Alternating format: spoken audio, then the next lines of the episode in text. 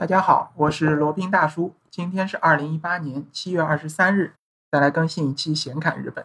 呃，今天呢想讲一个关于日本的话题，但是不是罗宾的专业方向啊，只是想以个人的见解来讲一讲这个问题。那这个是什么呢？就是安倍经济学。大家知道，近年来呢，其实日本的经济可以说是蓬勃的发展，它的国内失业率也比较低，然后经济的发展呢也挺好的。虽然呢，呃，国内的主流经济学家的观点都是认为安倍经济学是扑街了，或者说是破产了，或者说是失败了，可耻的失败了。但实际上呢，正相反，安倍经济学可以说是获得了大成功。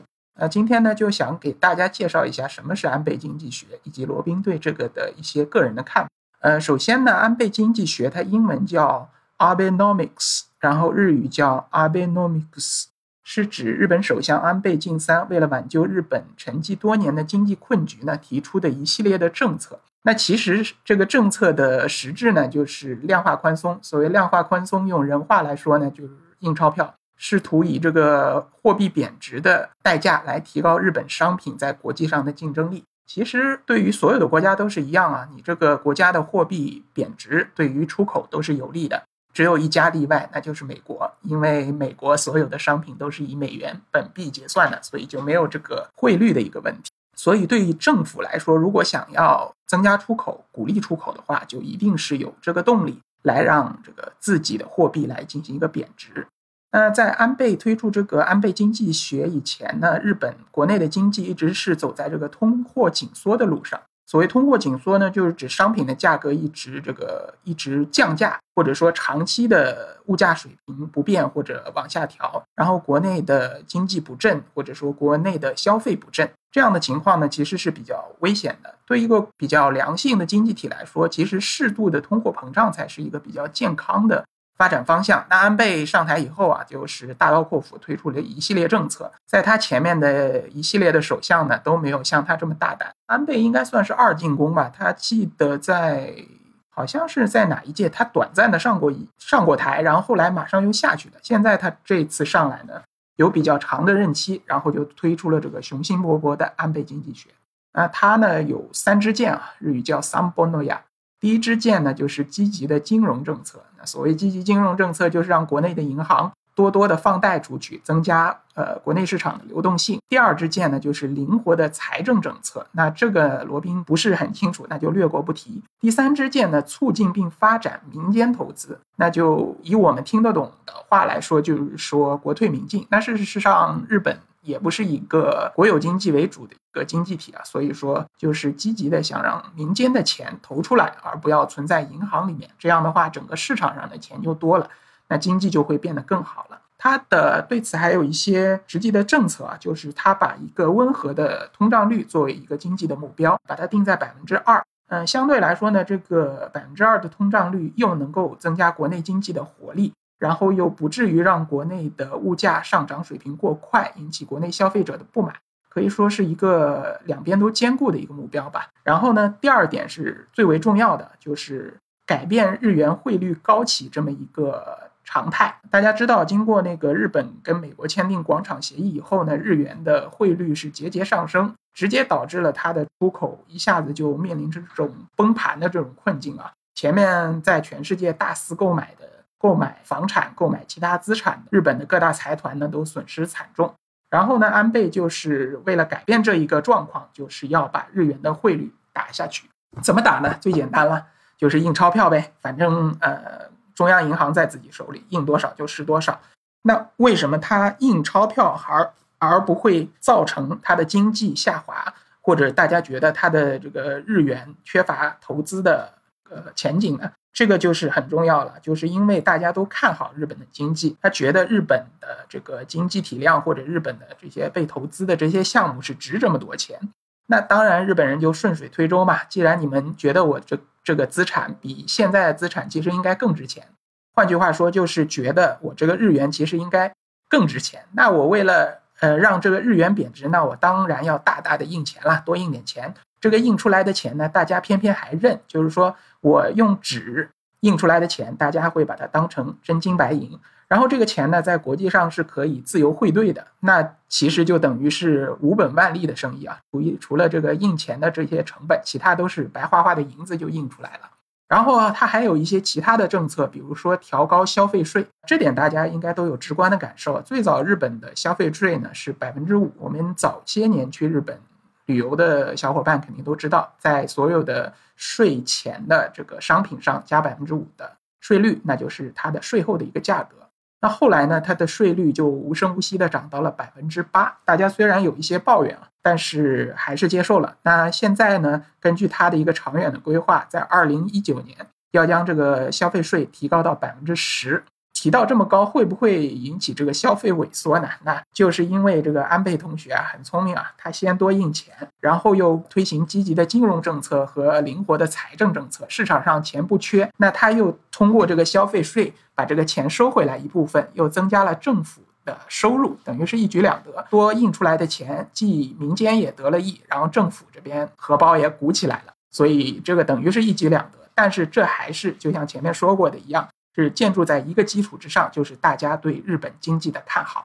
那还有一点呢，就是大家可能也是听说过的，就是它的那个银行的利率啊出现了负利率。就是说什么意思？就是我存一笔钱到银行去，那过一段时间呢，非但银行不给我利息，银行还要还要问我要一些钱。这个就是反常识的一种做法，就等于是鼓励大家把钱不要存在银行里。都拿出来去消费，消费也好，投资也好，反正就是扔到这个经济体里面，让这个经济呢更加的发展。当然了，实际上如果是个人存钱到日本的银行里面呢，是不会负利率，顶多是零利率。它这个负利率呢，是指银行和银行之间的一个一个利率，就是我问你要借钱，然后这个拆借拆来拆去是一个负利率的。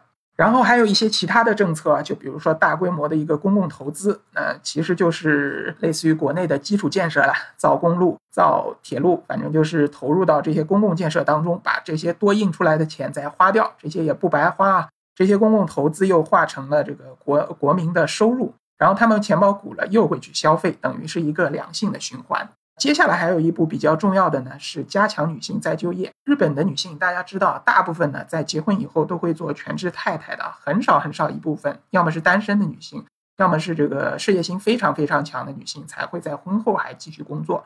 一般来说，日本的家庭都是女主内男主外，女性做一个全职太太，打扫卫生、做家务、领孩子，呃，这些就是她的全部的工作了。那把这个女性的就业能力发放出来，那等于。把这个日本的经济潜力又乘以了二。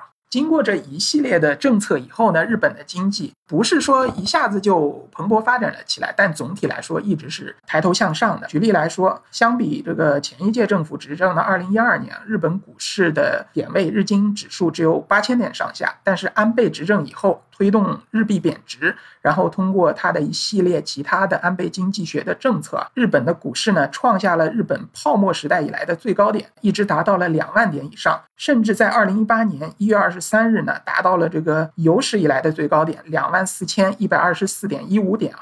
这这个点位可以说是非常高的，六年以来翻了整整三倍。股市是市场的一个晴雨表，那股市的点数翻到这么高，相对于我国国内这个十年都没动一动的这个指数来看，可以说它的经济安倍经济学可以说是大获成功啊，至少罗宾本人是这样。这样认为的。那至于国内的各种说法，罗宾也看了一些，似乎是没有一个观点认为安倍经济学是成功的，或者说正面意义大于负面意义。一面倒的都觉得它是属于扑街了，一面倒觉得它属于破产了，安倍完全是玩砸了。但是我觉得看问题不能从这个一方面来看啊，有机会的话看看这个英文材料，看看日文材料，你就会有一个不同的看法。好，今天就讲了一下罗宾其实并不熟悉，但是觉得还值得一讲的这个日本的经济问题。具体来说，就是安倍的经济学。那总体来说，罗宾觉得日本的经济还是欣欣向荣的。最近呢，这个二零二零年应该是日本奥运会即将开展了，然后日本国内的土地价格和房产价格价格也有大幅的上升，当然和国内是没法比啊，那种翻一倍两倍的没法比。但是，一年大概也有个百分之八到十的一个涨幅，这对于日本沉寂了这么多年的房地产市场来说，是一个非常强悍的，或者说一个非常醒目的指标。那所以呢，在日本这个投资一些房产，其实也不失为一种比较稳健的投资的策略。当然，日本的房产它不是用来炒的，主要的目的呢，还是通过出租来收取租金的方式，获得一个长久的、比较稳定的收益。当然，这个这个日本投资房产又是一个比较大的话题了。罗宾在往期节目当中也有过介绍。那如果对此有兴趣的，也可以来联系罗宾。好了，那今天的这一期闲侃日本就先到这里，我们下期再聊。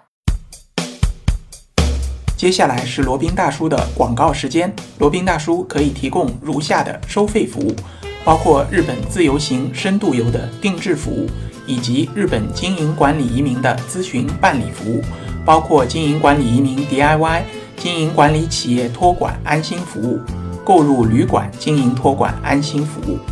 以及赴美生子、赴加生子的咨询服务，赴美生子城市签的代办服务，以及美国、加拿大十年旅游签证的代办服务。还有呢，就是希腊购房移民服务，也叫希腊黄金签证项目，二十五万欧元，希腊买房送一家三代绿卡。还有瓦努阿图绿卡捐赠项目，瓦努阿图入籍捐赠项目是全世界最经济、最快。最省心、最没有移民间的移民项目。以上所有的服务和罗宾大叔特别独家干货，都可以在罗宾大叔的个人官网三 w 点罗宾大叔的全拼点 com 上看到。您也可以添加微信八二七四七九七零八二七四七九七零，向罗宾大叔本尊咨询服务详情。添加时请注明获知微信号的渠道和咨询的内容。谢谢大家。